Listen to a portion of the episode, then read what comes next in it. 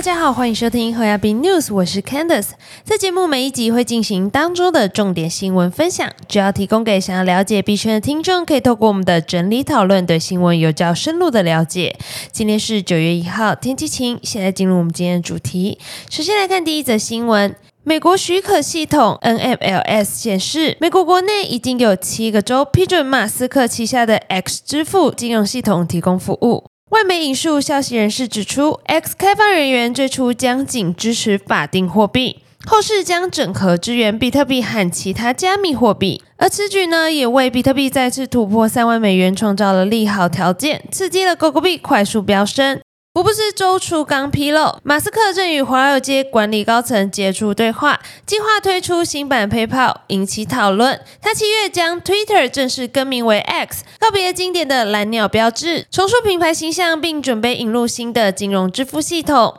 福克斯商业网络记者查尔斯·加斯帕里洛透露，马斯克的新版 PayPal 将提供较低的交易成本，并将用户信息货币化。据美国许可系统，X 现在可以在七个州提供支付服务，包括亚利桑那州、密苏里州、乔治亚州、马里兰州、密歇根州、新罕布什尔州和罗德岛州。其中，罗德岛州的许可是在八月二十八号获得批准，在为 X 扩展支付和其他金融服务奠定根基。不过，美国有四十九个州都要一一申请货币转账相关执照。对比 PayPal 更有六十七个相关执照，还有融资贷款相关执照，光申请执照就要花上不少时间和金钱。看来这个支付大梦还有漫漫长路要走。接下来看下一则新闻：美国财政部公布演绎中的规定，将要求经纪商和交易所回报从比特币到 NFT 等特定加密货币销售的情况，借此缩小税收差距，并且确保人人都遵守相同规则。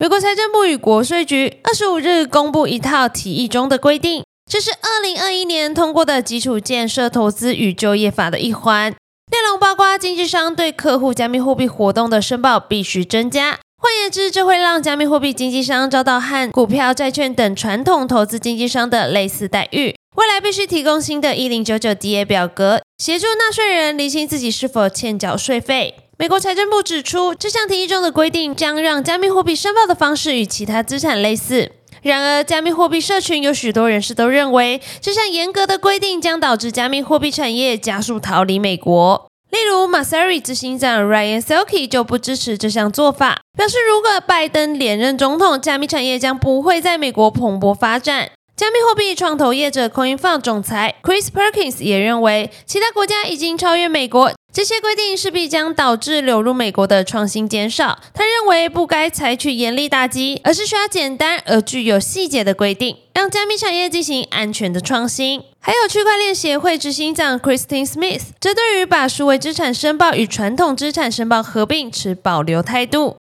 他表示，最重要是要记住加密货币生态体系迥异于传统资产的生态体系，因此规定必须要量身定做，而非追捕无路可寻的生态体系参与者。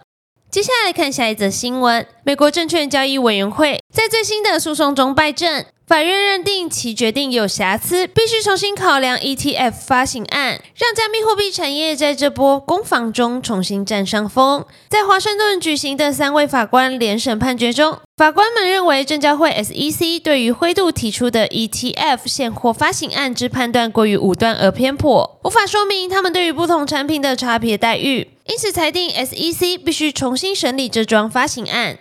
ETF 代表股票型基金，目前美国获准发行的比特币相关 ETF 只提供期货型，而早在二零二一年十月就通过。SEC 认为比特币期货 ETF 比现货 ETF 更安全，但却无法具体说明原因，成为这次判决的关键。二零二二年，资产管理公司灰度申请发行比特币现货 ETF，被 SEC 驳回后，就决定提告。而胜诉消息传出后，似乎代表比特币现货 ETF 可以顺利发行。根据灰度的说法，这将会解放数十亿美元的资金，让他们管理的客户资金拥有更大的自由度。在灰度胜诉后，同样提出比特币现货 ETF 发行申请的贝莱德也有望获准通过。同样在排队还有富达跟景顺。加密货币市场投资人对于这个消息充满乐观。相比于现在只能透过期货 ETF 投资，有了现货 ETF 后，对多头来说会更加有利。回读表示，这次判决对美国投资人来说是历史性的迈进。而针对此事，奥本海默分析师欧文·劳则指出，市场上现在已经酝酿出一股巨大的乐观主义，对整个数位资产行业来说将会产生巨大的影响。